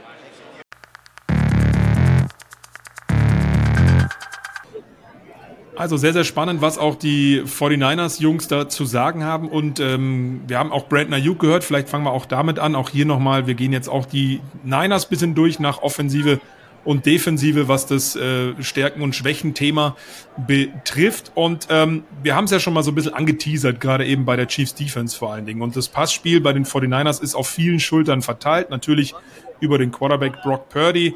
Ähm, und äh, Christoph, du hast ja auch Brandon Ayuk so ein bisschen nach dem Nummer 1 Receiver gefragt das ist ja sehr, sehr spannend. Du hast eben Ayuk, du hast Debo Samuel, du hast den Titan George Kittle, Juan Jennings, der äh, mal Spiele hat, wo er viel angeworfen wird, dann wieder mal gar nicht. Äh, Christian McCaffrey als Running Back im, im Passspiel und eben auch den Fullback Kyle Juszczyk, der nicht nur dafür bekannt ist, dass seine Frau irgendwelche Jacken designt. Nein, der ist immer noch ein richtig, Stimmt. richtig guter Passempfänger. Das muss man an der Stelle nochmal mit dazu sagen. Ähm, und dann ist das einfach in einem Wort zu sagen, die größte Stärke der 49ers Offense, diese Unberechenbarkeit, oder? Also das ist ja das, ähm, was bei den Niners so extrem spannend, glaube ich, ist, oder? Also deswegen ging die Frage an Ayuk, ob er sich selber das so als Nummer 1 Receiver sieht. Ich glaube, er ist es mittlerweile, weil Debo Samuel einfach dieser, dieser Hybridspieler ist. Ähm, aber die haben so viele Waffen und das haben sie auch selber dann immer aufgezählt, also wen sie alles als Waffen noch haben und ihr könnt es endlos weiterführen. Du könntest auch Elijah Mitchell mal dazu nehmen, dass der vielleicht ein großes Spieler hat. Also da gibt so viele Möglichkeiten in dieser Offense, dass du mit Debo Samuel dann auch ein bisschen eben die kürzeren Pässe spielst. Du hast Ayuk, diese, diesen Deep Threat, haben wir gesehen gegen die Lions, was da möglich ist. Also da sind so viele Optionen mit dabei. Das ist, das ist unglaublich und da hätte ich echt keinen Bock als Defense mich auch irgendwie darauf einstellen zu, zu wollen und zu können. Man, man sieht es vor allen Dingen, äh, ich habe gerade die Zeit nochmal genutzt und in die Zahlen geguckt. Wir haben ja regulären Saison. Du hast zwei Receiver, also einen Tight End, einen Receiver mit über 1000 Yards. Du hast einen Running Back mhm. mit über 1000 Yards, der zusätzlich auch noch rund 500 Yards gefangen hat. Und äh, du hast dann aber immer noch so eine Leute wie Juszczyk und Jennings, die, die dann wirklich mal scheinen. Und es würde mich auch gar nicht wundern, wenn so ein Charlie Werner am Wochenende dann ja, einfach so mal jemand. Sein, genau. sein Super ja. im Moment hat, ja? weil ähm, du kannst ja nicht mit mit elf Spielern kannst du ja nicht alle abdecken. Das geht gar nicht. Du hast ein paar Leute, die Druck machen auf den Quarterback, dann willst du vielleicht noch blitzen und dann hast du einen Spieler weniger plötzlich auf dem Feld. Äh, das sind äh, Situationen, und das, das ist die große Stärke der 49ers, dass sie halt relativ schwer auszurechnen sind. Sie sind zwar sehr geduldig, was das Laufspiel angeht, und wenn McCaffrey mal nicht kann, da kommt ein Mann aufs Feld mit Elijah Mitchell, der läuft die 40 Yards in 4,35 Sekunden. Also das ist ein richtiger Speedster. Das heißt, ein ganz anderer Typ. Ja, auch McCaffrey ist nicht langsam, aber McCaffrey ist eher auch ein physischer Running Back. Und dann kommt einer rein, der plötzlich einen ganz anderen Stil hat und du weißt gar nicht genau, was du gegen den machen sollst, weil er auf eine Passroute geht und an deinem Linebacker vorbei rennt, als wenn der steht. Und äh, das sind echt schwere Aufgaben für jede Defense und nicht umsonst machen auch die, die 49ers ihre Spiele im Moment über die Offense. Also die Defense in den Playoffs war ja nicht so überragend. Die haben, glaube ich, 26 Punkte im Schnitt kassiert, was äh, auch gerade zu Beginn nicht gut war und das hat ja auch äh, Javarius Ward gerade in den O-Ton gesagt, sie haben die, den Start als Defense so ein bisschen verschlafen und da müssen sie den Ton setzen. Sonst haben, also gegen die Chiefs hinterherrennen, das wird nicht einfach. Also die Lions machen da mal einen Fehler, aber die Chiefs lassen sich da die Butter nicht vom Brot nehmen. Dafür sind die viel zu erfahren. Sorry, dass ich kurz Wollte abgelenkt war. Gronk und Edelman sind hinter mir gerade, glaube ich, irgendwie angekommen. Deswegen war ich kurz abgelenkt. Sorry dafür. Sehr gut. Ah, ist aber, ist du aber schön, dass die beiden uns vor. So, so. Ah, okay. Ich bin noch bei euch. Schöne noch. Grüße. ja, genau. Warte, wenn sie vorbeikommen. An die, zwei. die gehen sowieso gleich im Pool, also ist egal. Ja, ja. Ich auch, genau. ich auch. Ihr seht, ich bin in der Badehose. Ich habe mir noch einen Pulli übergezogen. Ja, aber sehr geil. Genieße es auf jeden Fall an der Stelle noch. Ne? Und für alle, die sich wundern, warum da ständig irgendwo gemauschelt wird, ja, der Christoph ist in Las Vegas live vor Ort und da ist natürlich eine Menge los. Ähm, wollte übrigens noch ähm, inhaltlich mit ergänzen, dass es das erste Team ever ist in der NFL mit einem Running Back, einem Tight End und zwei Receivern mit eben 1000 oder mehr Scrimmage, also Total Yards. Das ist schon eine ordentliche Leistung von den San Francisco 49ers. Meine Frage aber äh, an euch und vielleicht Roman zuerst ist, wir sprechen immer über diese Unberechenbarkeit wir reden über dieses Thema mit, ja, dann laufen sie durch die Mitte, mal über links, mal über rechts. Wenn der Passempfänger nicht gut ist, dann ist der andere eben gut. Liegt das nicht auch vor allen Dingen an der überragenden Offensive Line, die natürlich auch Brock Purdy in erster Linie hilft, aber sowohl im Lauf als auch im Passspiel dadurch auch statistisch top ist? Ja, und äh, da hat man äh, ja einige große Fragezeichen zu Beginn der Saison gehabt. Äh, die linke Seite, die, die nehme ich jetzt mal raus. Trent William, Aaron mhm. Banks, die sind äh, sind wirklich top. Also die haben auch Trent Williams ist ja der Mann, äh, der auf der linken Tackle-Position wahrscheinlich nicht nur das meiste Geld verdient, sondern auch einer der besten Jobs macht.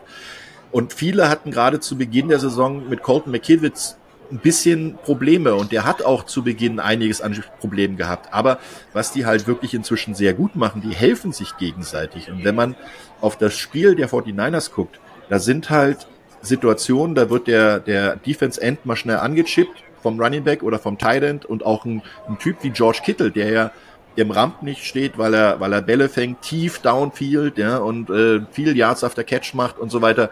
Der ist aber einer der besten Blocker auf der Position Tight End.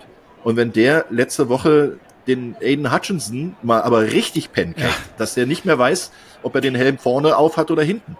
Äh, das sind Sachen, die sind halt äh, in der Situation so extrem wichtig, dass er dann gerade gegen den besten Pass Rusher und das wird hier Chris Jones sein, und äh, George Kalafdis auf der anderen Seite ist nicht viel schlechter, werden die halt solche Situationen haben. Und dann werden sie äh, das rausfinden. Und da muss ich sagen, hängt das vor allen Dingen an der Erkenntnis, die Kyle Shanahan gemacht hat in den letzten, ich sag mal, Monaten und Jahren, dass er halt besser geworden ist in seinem Playcalling. Er war schon immer ein guter Playcaller, auch in Atlanta damals, immerhin Atlanta Falcons zum Super Bowl gebracht, also zur Teilnahme und dann nach der Halbzeit nach Hause gegangen.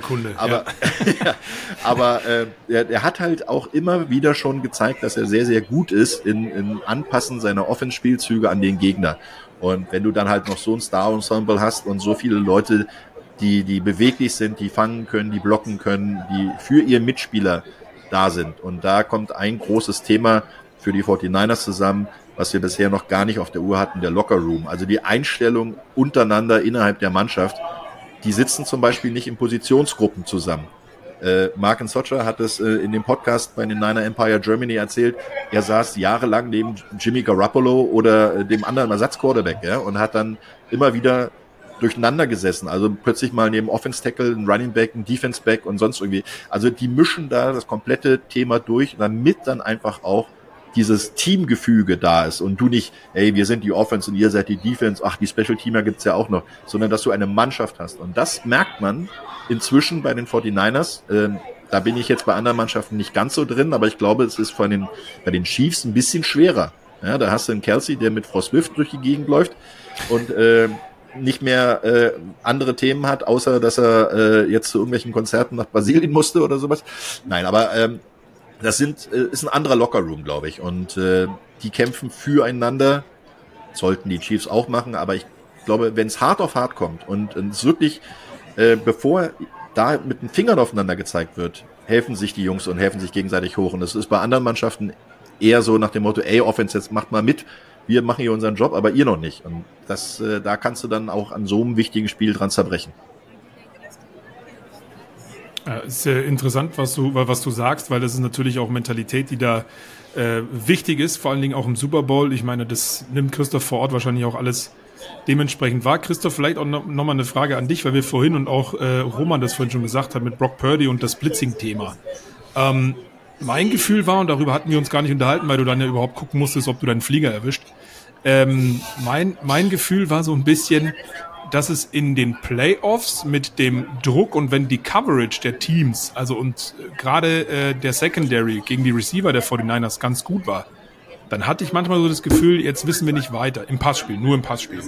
Ähm, wie, wie siehst du das? Also wie gut ist er dann unter Druck wirklich, wenn die Chiefs das einigermaßen, was wir vorhin schon besprochen hatten, mit den Stärken und dem Blitzing, dass sie durchaus gerne mal machen, die Chiefs Defense, ähm, wenn er sich dem gegenüber sieht in diesem Spiel?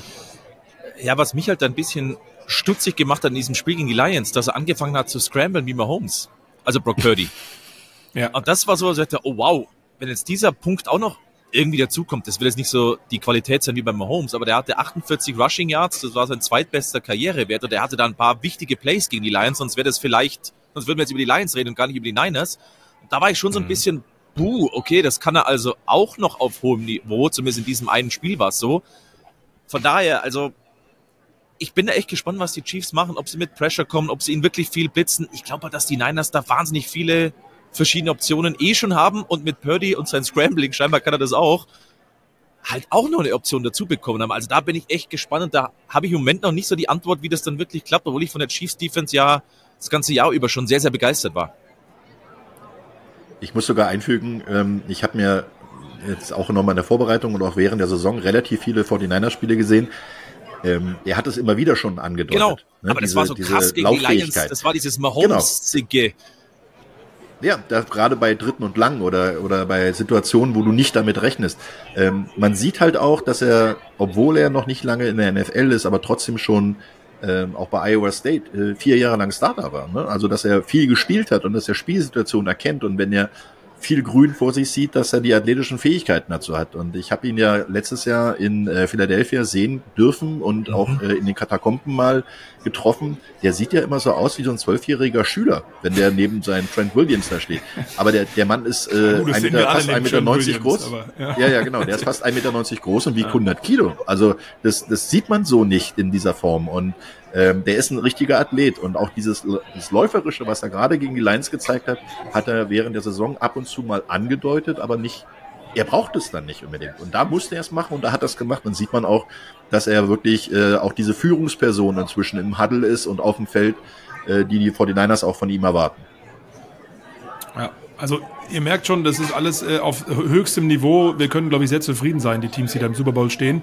Schauen wir mal auf die San Francisco 49ers Defense, da sind auch richtige Maschinen äh, natürlich dabei. Die drittbeste Defense gegen den Lauf. Das wird es natürlich auch Pacheco ähm, schwer machen, auch wenn wir da übrigens vorhin die o noch gar nicht so gelobt haben, die sich ja zum Anfang der Saison auch zu 50 Prozent neu äh, finden musste. Und dann komme ich aber zu einem Thema, was vielleicht mit etwas Schwachem anzufangen in dem Part ähm, nur Durchschnitt rein statistisch gegen den Pass. Ähm, wir wissen, was da alles für Stars rumlaufen in dieser San Francisco 49ers Defense, wie bei beiden ja eigentlich in, in allen äh, Units ähm, der Teams. Ähm, mein Eindruck ist vor allen Dingen, dass die, dass die Man-Coverage ausbaufähig ist, ähm, wobei wir davon immer viel Talent sprechen bei den 49ers. Nur ist das äh, etwas, wo ich sage, über die ganze Saison, da musste dann immer schon die Offense nachziehen, wenn die Defense ähm, da nicht so den besten Job gemacht hat. Du, bist du, bevor du anfängst, Roman, darfst du gleich, ich habe heute meinen ketzerischen Tag. Ich würde sagen, von, wenn wir Offensive, Defensive uns anschauen, ist das mittlerweile, finde ich, die schwächste Unit in diesem Matchup. Und das finde ich krass, weil ich es bei den Niners so nicht erwartet hätte. So, jetzt darfst du, Roman. ja, das stimmt. Äh, man, man redet ja eigentlich immer davon, dass die, die Niners ähm, äh, extrem starke Defense-Line haben und äh, wenig blitzen mhm. müssen, weil sie vorne mit ihren vier Defense-Linemen, die sie sehr viel rotieren können, weil sie da ja auch in der Saison gut nachgelegt haben. Mit Chase Young, mit Randy Gregory äh, und auch mit Jawan Hargrave, den sie sich ja vor der Saison geholt haben. Ähm, das sind ja alles so ähm, Fakten, die man sagt, okay, die sind so stark, die können das. Jetzt haben sie sogar noch Sebastian Joseph Day damit dazu geholt, der mhm. auch in der Rotation dann so seine paar Snaps bekommt. Dazu kommt dann aber, wenn du so eine starke, dominante Front 4 hast, dahinter mit Greenlaw und mit Fred Warner zwei Jungs, die auch richtig gut im Covern sind, dann ähm, hast du eigentlich als Offense nur die Möglichkeit, dir äh, den schwächsten Cornerback rauszusuchen und zu hoffen, dass du die Zeit hast, äh, zu werfen. Jadarius Ward, bester Mann in Sachen Pass äh, Deflection, also 23 äh, weggeschlagene Bälle. Der hat viele Bälle in seine Richtung bekommen und er hat auch den nächsten Step gemacht. Der war ja undrafted Free Agent bei den Dallas Cowboys, ist dann zu den Chiefs gegangen, war vier Jahre bei den Chiefs, hat aber kaum gespielt. Und jetzt hat er den, den Durchbruch geschafft. Dieses Jahr ist ein großer Durchbruch. Letztes Jahr war er schon besser. Ähm, hat auch viel mit persönlichen Problemen zu tun gehabt, weil er mit äh, seiner kleinen Tochter, ähm, als sie geboren wurde, die war ein Frühchen und die konnte ähm, nicht äh, bei ihm sein. Und er war im, im Training und war im Spiel und äh, unterwegs und hatte da keine Bindung zu seiner Tochter aufbauen können. Und jetzt hat er, die hat auch noch das Down-Syndrom, also da äh, muss man dazu sagen, da war eine schwere, schwere Zeit für ihn. Und jetzt hat, ist er gewachsen an dieser Situation, hat durch die Offseason auch die Bindung zu seiner Tochter gefunden und hat dadurch eine ganz andere Mentalität auch in sein Spiel reingebracht. Was aber auffällig ist, dass immer wieder die Niners sich auch in tiefen Passrouten schlagen lassen. Ähm, das passiert halt, wenn du vorne dem Quarterback nicht so viel Druck gibst, ja, wenn du mhm. vielleicht ein bisschen zu wenig blitzt, weil du hast ja die Leute dazu. Du kannst ja mit Warner oder Greenlaw oder auch mit äh, ein Safety runterziehen und dann dazu blitzen lassen, dann, dann geht das ja alles. Aber ein Embry Thomas zum Beispiel hat über die gesamte Saison gesehen zu wenig draus gemacht. Lenoir ist besser geworden, hat aber auch den ein oder anderen Fauxpas immer mit dabei.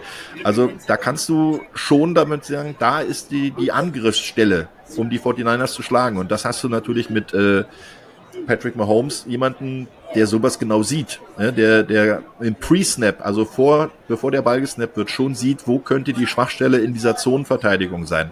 Und äh, dazu kommt dann noch, dass Steve Wilkes ja dieses Jahr auch neue Verantwortung hat, weil die Miko Ryans ja nicht mehr dabei ist und er der, der Playcaller jetzt in der Defense ist äh, und auch eine ganze Weile gebraucht hat, um seine Spieler so gut einzusetzen, wie sie jetzt sind. Und der sie letztendlich auch übrigens kritisiert hat, ne, muss man auch dazu sagen, ja, nach, dem, nach dem Spiel. Genau, der, hat, ja. der, der spricht das auch an und das sind halt auch Punkte. Ne? Also du hast dann auch noch dazu, dass Hufanga nicht mehr dabei ist, der da hinten ganz gut die Sache zusammengehalten hat. Der hat, äh, der fehlt jetzt natürlich und jetzt hast du den Rookie mit Jair Brown, äh, der das Ding äh, dann einigermaßen rumreißen muss. Und Brown hat noch nicht die Erfahrung, das muss man sagen. Und der hat auch nicht die Härte wie ein Hufanga. Also dann hast du vielleicht noch einen Logan Ryan, der, der Erfahrung hat, aber vielleicht nicht mehr die Geschwindigkeit. Deswegen, das ist nicht so einfach, was die da spielen. Und äh, andersrum, es liegt ja auch an der Philosophie des Defense-Systems, des Schedules und, und, und des Schemes, was du da spielen will. Machst du vorne den Druck oder nimmst du den Lauf weg oder nimmst du den Pass weg. Und irgendwo musst du Abstriche machen. Und das ist natürlich dann, wenn du jetzt in der Passverteidigung schlagbar bist, musst du dafür sorgen, dass Patrick Mahomes keine Zeit bekommt und nicht außerhalb der Pocket agieren kann. Dann hast du auch mit einer, sagen wir mal, äh, eher durchschnittlichen oder vielleicht auch in einer schwächeren ähm, Passverteidigung Chancen, an den Ball zu kommen und ihn wegzuschlagen. Und da kommt ein großes Plus. Und da reden wir ja gleich nochmal über die Key Matchups, beziehungsweise wo kommt es drauf an? Turnover. Und da sehe ich halt eine gute Chance für die 49ers, weil da sind gerade in der Defense auch einige Leute, die den Ball fangen können. Ja, mit meiner ja. ketzerischen Aussage muss ich natürlich sagen, du hast jetzt einige ganz große Namen aufgezählt. Das ist so All-Pro-Level, aber trotzdem finde ich irgendwie, ein, sie haben so ein bisschen so eine Sloppiness drin, so ein bisschen ihr Mojo auch verloren, was sie eigentlich können, auch da an der Line. Das sind ja wirklich vier Top-Namen mit, mit Armstead, mit Hargrave, mit Bosa, mit Young, aber auch Young ist noch nicht so hundertprozentig da, wie man sich wahrscheinlich oft hätte. Also die kann natürlich in so einem Spiel das äh, ohne Probleme auch für sich gewinnen. Ich finde im Moment aktuell der Stand der Dinge ist es für mich von den äh, die vier Units Special Teams jetzt mal noch ausgeklammert, ist die schwächste Unit von denen und das ist eigentlich jammern auf sehr hohem Niveau. Ja, das stimmt. Und ähm, du hast es angesprochen, Chase Young, da haben sie sich viel mehr erwartet, weil er, er spielt nicht ein ganzes Spiel auf seinem Niveau, was er kann, durch. Äh, er hat immer wieder so, so Breakdowns, äh, wo er dann auch motivationstechnisch anscheinend nicht so hundertprozentig dabei ist. Und dann ähm, läuft mal halt jemand an ihm vorbei und er setzt den Tackle nicht oder er rennt nicht hinterher oder er macht kein Pursuit. Ähm, das erhoffen sich natürlich von ihm noch viel, viel mehr. Und da werden sie in die Rotation kommen. Und wenn jetzt ähm, dann halt auch ein, ein Randy Gregory, äh, der ein woanders halt als Starter noch war und jetzt hier als, als Backup auf der Endposition ist, dann wird, werden wir die, die Nummer 5 halt öfter mal auf dem Feld sehen, weil Chase Young dann, wenn der nicht mhm. funktioniert in so einem Spiel, wobei andersrum, wenn du in so einem Spiel nicht funktionierst und keine Motivation hast, dann hast du in der NFL nichts mehr ja, zu suchen. Dann, ja. ja also dann, dann solltest du dir einen neuen Job suchen. Ja. ja. Definitiv. Äh, also und übrigens für alle äh, Zuhörer und Zuschauer, wir suchen jetzt hier nicht auf Teufel komm raus das Haar in der Suppe bei der Niners Defense oder auch bei den bei den anderen Themen, die wir bei den Chiefs hatten. Man ist schon, äh, wir sind da schon auf einem sehr sehr hohen Niveau. Es ist auch nicht umsonst der Super Bowl. Roman hat auch ähm, die Turnover angesprochen. Da sind die Niners eben klar besser als die Chiefs. Muss man aber auch sagen, beim Chiefs-Spiel gegen die Ravens war das dementsprechend vorher auch schon so. Ähm, nur mal als Beispiel die äh, 49ers haben 22 Interceptions alleine mit ihrer Defense äh, fabrizieren können. Falls ihr nicht noch was habt zu der Niners Defense, dann würde ich sagen, gehen wir dann mal in diese Key Matchups, oder? Was ich bin gespannt. Ich will es jetzt, ich will's jetzt wissen. Wie viel sind es denn bei dir? Wie viele Key Matchups, Roman? 20. Ja, pass auf, Achtung, wir machen das jetzt, wir machen das heute extra mal anders, weil das eine extra Folge ist. Okay. Auch da, auch da spielen wir jetzt mal keinen Trenner ein, sondern wir kommen jetzt zu Roman Motzkos Matchups. So. Habt ihr noch Roman, eine Stunde Zeit? Da können wir gerne noch was machen. nein, nein, nein. Ich habe dir gesagt, du musst dich auf ein paar, du musst dich auf ein paar äh, hier ja. einschießen dann. Äh, aber vielleicht mit dem, wenn es das überhaupt gibt, weil das ist die Frage, die man einen Experten, der natürlich auch bei der Tagesschau zugeschaltet wird, erst recht immer fragt. ähm, was ist das wichtigste Matchup in diesem Super Bowl-Spiel? Also wo siehst du ähm, ja den Schlüssel, egal für welches Team oder was ist das Duell, was am wichtigsten sein könnte? Roman, ja, ich stelle mir jetzt das. Nutze deine, ja. nutze deine Worte weise, denn du weißt, dass du am Sonntag, weiß ich nicht, sechs Stunden Zeit hast, noch zu sprechen.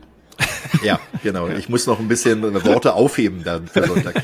ähm, aber ich, ich, ich nutze jetzt mal das, das Football-Phrasenschwein, das könnt ihr jetzt mal ja. äh, virtuell aufstellen. Das Spiel wird an der Linie gewonnen. Also definitiv. Und zwar auf beiden Seiten des Balles. Genau. Deswegen, äh, beide, beide Offense-Line haben eine Menge zu tun. Also beide werden richtig viel zu tun haben. Und äh, das größte Duell, was ich sehe, wird sein, schaffen es die Kansas City Chiefs mit ihrer Defense, den Druck so hoch zu heben, dass nicht nur McKivitz auf der rechten Seite Probleme bekommt, sondern vielleicht auch mal Trent Williams auf der linken Seite. Weil dann, dann haben die 49ers ein Problem, weil dann sie weder laufen noch werfen können. Und äh, das wird die Hauptaufgabe sein. Das schaffen die aber nicht mit ihren vier Down Linemen, sondern da müssen sie mindestens noch den Linebacker dazu zählen oder halt ähm, Justin Reed nach vorne ziehen, um die Box zu füllen und mit acht Mann in der Box zu stehen. Aber da hast du genau das Problem. Gegenseite ist ziemlich gleich.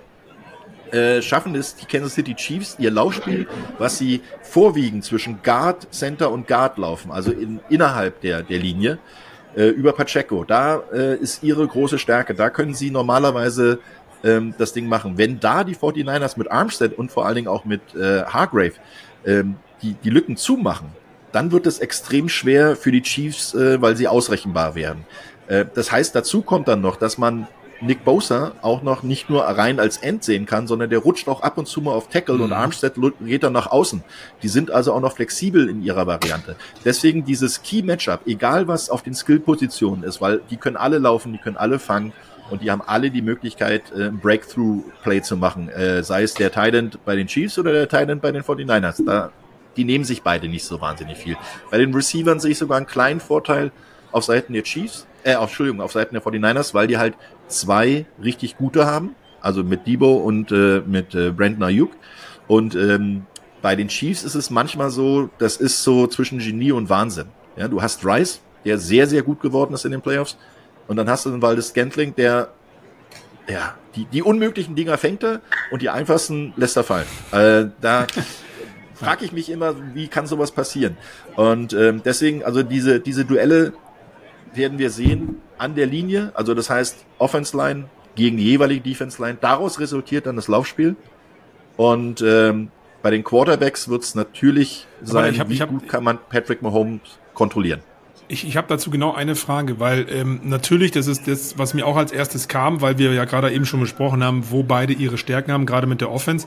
Wie wichtig siehst du dann dieses äh, Matchup der Linebacker eben genau dahinter, wie Fred Warner oder Nick Bolton auf der anderen Seite? Weil auch da sind sie, finde ich, eigentlich vom Niveau her äh, auf Augenhöhe aufgestellt, rein von der individuellen Qualität, die die Spieler da haben. Ist es dann was, was du auch sagst, gerade die Unit wird dann sehr wichtig sein, gegen den Lauf oder für den Pass Rush auch als Unterstützung? Ja, du musst ja bei der Defense von der Front 7 reden. Und äh, das sind ja meistens heutzutage gar keine 7 mehr, sondern es sind meistens nur noch 6.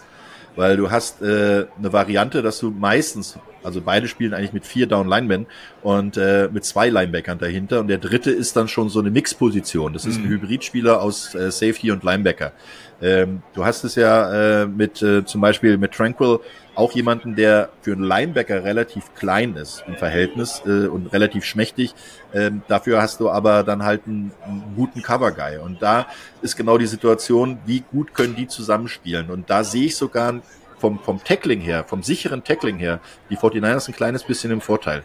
Weil äh, die haben mit Greenlaw und mit, Bo äh, mit Warner äh, zwei Jungs, die Solo-Tackles richtig stark sind.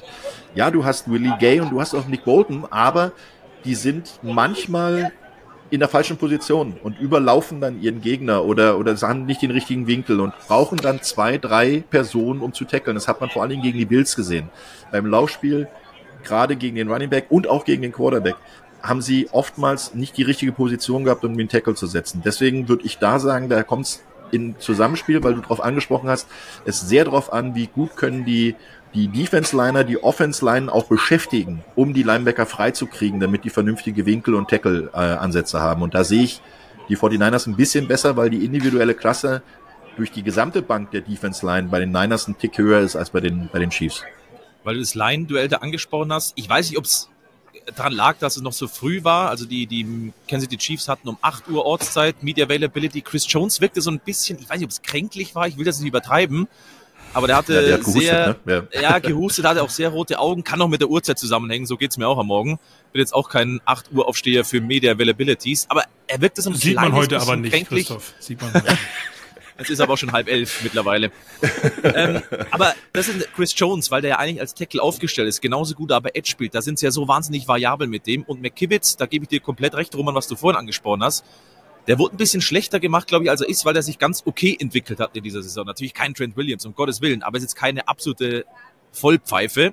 Und Chris Jones mhm. ist natürlich einer, wenn der dieses Matchup hat, egal was dann da ist, wie gut er in Form ist oder ob er sich verbessert hat, da hast du gegen Chris Jones normalerweise keine Chance. Letztes Jahr beim 44-23 hatte der 2, 6 und 4 Pressures, also Topwert jeweils im Spiel gegen Mike McClinchy. Jetzt glaube ich, McKivitz ist vielleicht ein Ticken besser, was die aktuelle Form gerade anbelangt, aber gegen Chris Jones alleine wird das nicht funktionieren und dann bin ich gespannt, wie das ausschaut für Brock Purdy. Was du vorhin auch schon mal hattest, Flo, mit, mit Druck dann machen. Ja, und, und das ist genau der Punkt. Du musst dann McKivitz auch ein bisschen Hilfe geben. Ja, genau. Sei es, dass du ihn weiter rausziehst und der Guard ein bisschen mitkommen kann, weil der der der, der Tackle vielleicht ähm, der Defense Tackle nicht so so Aufmerksamkeit braucht. Ähm, aber meistens ist es so, dass du dann wenigstens über den Edge-Spieler, das heißt also über den Tight End, über den Running Back oder vielleicht sogar über den äh, Slot-Receiver dann äh, Chip-Block setzen kannst. Das heißt also, du blockst ihn wenigstens an, dass McKivitz in die Position kommt, ihn zu blocken. Und äh, da werden wir am Sonntag noch drüber sprechen. Da habe ich eine schöne Analyseszene rausgezogen, ähm, oh. wie, wie die Receiver ähm, dann auch äh, mitblocken an der Line of Scrimmage. Und zwar nicht auf dem Linebacker Safety, der dahinter läuft, sondern auf dem Defense End. Und äh, da, da, das werden wir am Sonntag mal in unserem Vorlauf ab 23.30 Uhr schön auseinandernehmen können, warum die Laufspielzüge bei den 49ers dann teilweise so erfolgreich sind, weil das ist ja die Mannschaft mit den meisten Big Plays äh, in Sachen äh, Lauf über 10 Yards oder Pässe über 20 Yards. Und irgendwoher muss das ja kommen. Und McKivitz wird seine Hilfe bekommen, weil dafür ist äh, äh, Kyle Shanahan schlau genug, der dann den Fullback, End, wen auch immer, damit erstmal mit ranlaufen lässt und äh, ihm ein bisschen Hilfe gibt. Weil du hast recht, Brock. Chris Jones alleine schaffst du nicht ein ganzes Spiel zu blocken. Brock Purdy, Clipboard Jesus, Roman Motzkus, äh, Teasing Gott. Hat er schon mal angeteasert für Sonntag. Ja, deswegen. So ist es. Deswegen dachte ich eigentlich schon eine perfekte Überleitung, um zum Ende zu kommen. Aber äh, ein bisschen Zeit haben wir vielleicht noch, denn wir haben es vorhin schon kurz angesprochen, Roman, als du so äh, fröhlich genickt hast. Diese, diese Turnover-Thematik. Das ist ja auch so ein Phrasenschwein-Thema, aber wir haben es bei den Chiefs gegen den Ravens gesagt. Das ist ja eklatant unterschiedlich gewesen. Und jetzt rein statistisch bei den 49ers gegen äh, die Chiefs ja eben auch. Die Chiefs haben minus 11 Turnover-Differenz und die äh, 49ers, glaube ich, plus 12. Ich habe es mir irgendwo aufgeschrieben, aber ich glaube, so ist es richtig. Ähm, also man sagt es immer so leicht, aber am Ende des Tages, wer die Fehler ja, ja kreieren kann, der gegnerischen Offense, der gewinnt meistens halt auch das Spiel. Ne? Das ist genau bei so einen Matchups äh, der entscheidende Punkt.